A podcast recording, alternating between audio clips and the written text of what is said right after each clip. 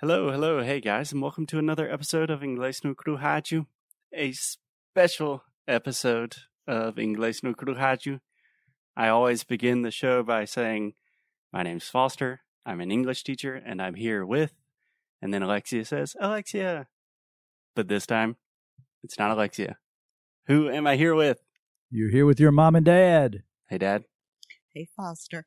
Okay, Mom, you're going to have to speak into the mic. Okay. Hey, Foster. That's perfect. Thank you. Okay, so I'm going to let you guys take it away. Just speak normally. I think this will be an awesome experience for all of our listeners to hear some real, unfiltered Southern English.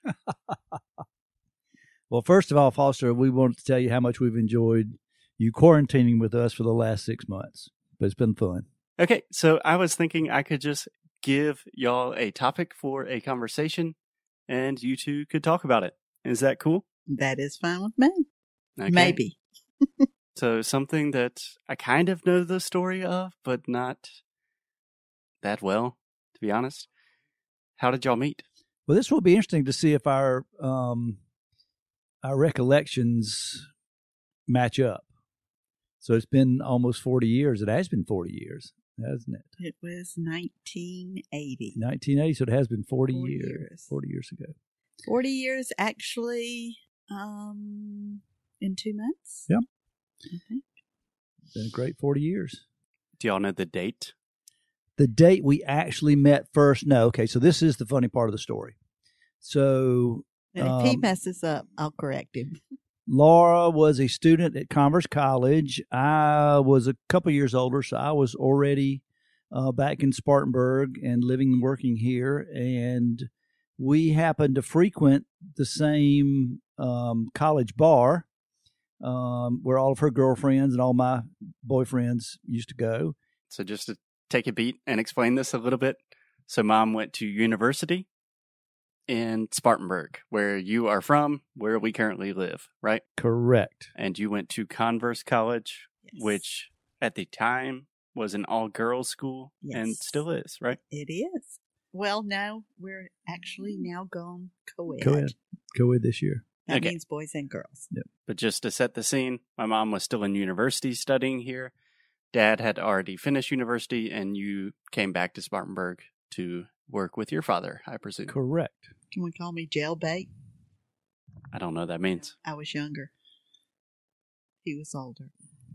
I don't know what jailbait means. Delete look that, look it up Felipe. look it up that's a, a southern term but so interesting twist to the story is i was a um, self-professed um, amateur photographer and i had a friend who owned a restaurant who was he was my age still my best friend laura and her girlfriends used to eat at wade's two or three times a week um, and so Hamp said, I'm going to do a little promotion. Uh, Can you come take a picture um, of these girls that come out eating? And I'm going to put their picture in the Converse newspaper. And he thinks that'd be great. So I went out there and we met and we had a little stage them. We had them eating biscuits and stuff. Well, one of the girls was Laura.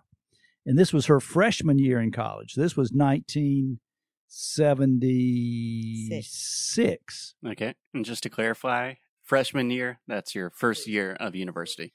It So- was it was actually in the fall, and Mm-hmm. Hamp invited us to do this because I had a lot of cute friends, and he was just trying to get to know us better, and they thought they were going to be really cool and set up this photography studio type thing in the restaurant. Um, it was a ploy.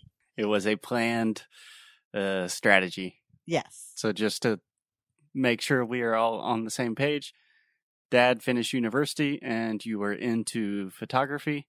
Your best friend had a restaurant and asked if you would take pictures of some pretty girls.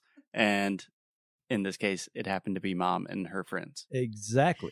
The- Mm. but the good thing about it, in the end, the picture, the photograph, was actually printed and in our college yearbook.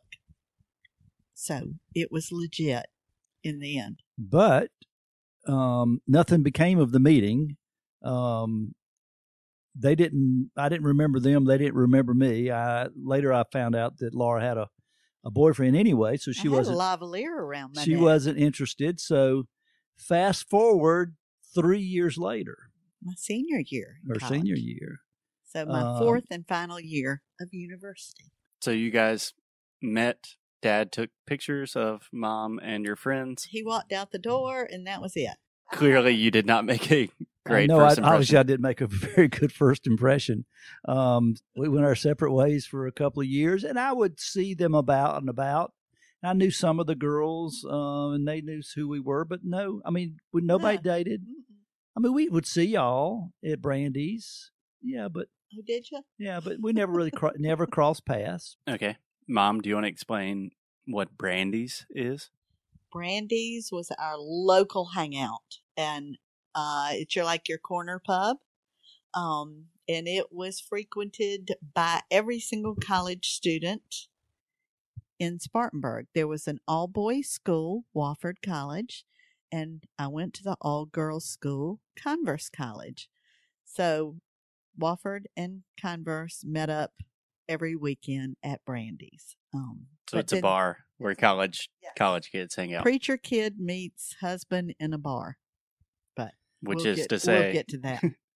your father was a preacher, so Yes. you are A PK. affectionately known as a PK. Yes. Preacher's kid. So you're fast forwarding to my senior year when I don't know. Oh, we we met up back out at Brandy's before the dorm visit. No, you're you're Yes, you're missing a, 'cause- you're missing a very important event that really I think is When when I when, forgot who I you were. when I realized that I would like to get to know you better. When I was out at Brandy's and had too much to drink and was telling funny jokes. Well, that was one of them. That was one of them.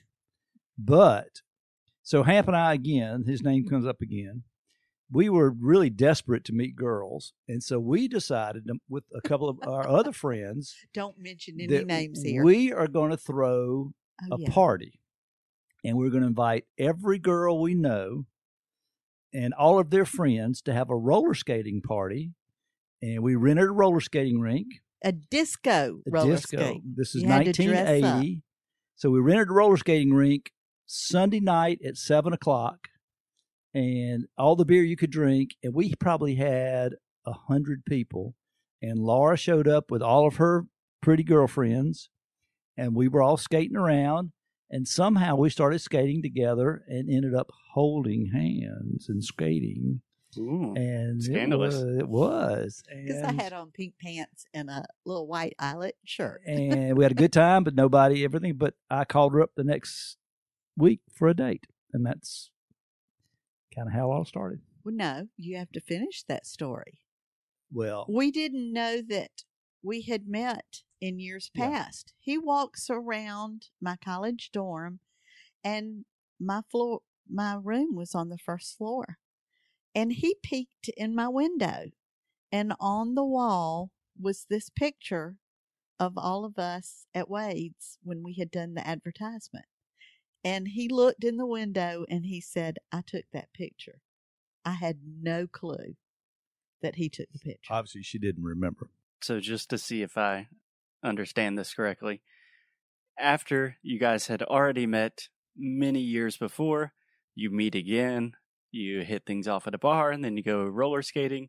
And at some point, it seems like dad is just kind of creepily walking around a college campus, looks into mom's room, sees a picture that you took, and He was The rest picking is me up history. for a date. He Yeah. had to come to the front door. But can we Mm-hmm. tell about the Chip Bulls version of the?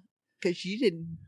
So she had, um, I met several people the night Yeah. of the skating well, party. little did I know that she broke up with her longtime boyfriend during that same year. So she was uh, suddenly free, and she was playing the field. I was not playing. So I had a, I had another friend who was in our our circle of friends. y'all just like and his name was- new and different. his nickname was Homer, and um, we were out at Brandy's one night, and I didn't know at the time that Laura had gone out with Homer. I hadn't gone out with Yeah, him. you had gone out with Homer I because Mm. went in- out with him on Friday night and went out with you on Saturday night. you for had the already first gone out with him because we were at the bar and you called me Homer. Oh. Uh, Do you remember I that? do. So, So this- to go out with someone is to date someone, to, date go on a someone. date. We actually, when we were in college, I don't know if everybody does that anymore. They ask you out Mm. on a proper date and they would call you up on a landline and say, Would you like to go out to dinner? And it would be dinner and a movie or Nowadays, you just jump on a Zoom call. so our first official date was so this is spring of of Laura's senior year. So she had exams and I asked her out. She says I can't go now because I've got to study for exams and I said, "Well, how about taking a break?" And she agreed and we met at the Sugar and Spice. She took a study break and we ate hodge, hot fudge Fun. cakes we split a hot, hot fudge fudge cake. cakes and a glass of iced tea, and um, that was it. That was our first date, and um, so then I called her after her exams, and we had one official date. And I, I I pulled out all the stops too. I took her to the tea house at Lake Lanier. Oh, it was so romantic. Tell them and, what we ordered. and it was uh, it was a neat place, and I thought Oh, I back up, back up, back up. We got to tell him the funny part. Dad had what was called an RX seven. oh yeah, it was a cool. It was a sports car. cool sports car, and it had a moonroof, sunroof, or a, a top that could come off. sunroof, yeah. You normally say sunroof, right? Sunroof, yeah. This one was different. Uh-huh. You could see through it. It was glass, but, you But- could either tilt it up or you could take it off completely. Right. So he thought he would be real impressive. It's a beautiful drive up into the mountains for dinner. Um, and he pulled over and was gonna pull off the roof so it would the moon would be shining through the car. It'd be all nice and romantic. He couldn't figure out how to do it. Yeah, and I I'd never finally take. I'd never figured taken it off. for out myself. maybe it really wasn't his car. it was just It was. It was. It was a cool car. Okay. So we get to the tea house, and um, I thought I'd be real cool and debonair, and I ordered the fresh rainbow trout. Mm. Debonair. Yeah, Quite a word. It is dip. Yeah. it's dip. And your mom ordered a steak, which with- which I thought was pretty good. And when they brought my trout out, it was a full head on eyes looking at me trout, It was the Yeah. whole fish. the whole fish. And I had never eaten a whole fish before. and Laura's sitting there munching on this beautiful steak. And I'm having a hard time with this with this we fish. had to cover it up with some Yeah. parsley. I covered his. I actually put my napkin over his head so I didn't, couldn't look at his eyes when I was eating him. We laughed about that, but we had a great first date. I got to admit, it was a great Oh, first date, and I thought that I After- thought that I after thought dinner, then you took me back to to the lake. to the lake, and Oh. he had chilled wine on the boat, and ha- we had a probably eleven o'clock in the evening little sunset cruise around the lake with a bottle of wine. wasn't that? I mean, that was, that's pretty good for a 23 year old, don't you think? It's very romantic. Yeah, it was. And I did. I woke up my roommate when I got back to my dorm and said, Hmm, I'm not sure if I will ever see him again, but I think I want to marry somebody just like him. Well, there's nobody just like me, but Well- so I got stuck with him. At the end of the day, she did marry someone exactly like him.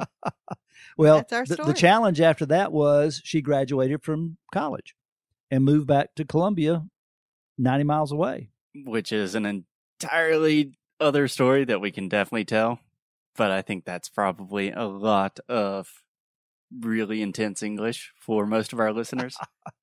intense Southern English. yeah. I mean, just imagine Alexia listening to that conversation. She would get it. She would get it 100%, but she would have a lot of questions. Like, Well, good. You What want is munching questions from on your me? students.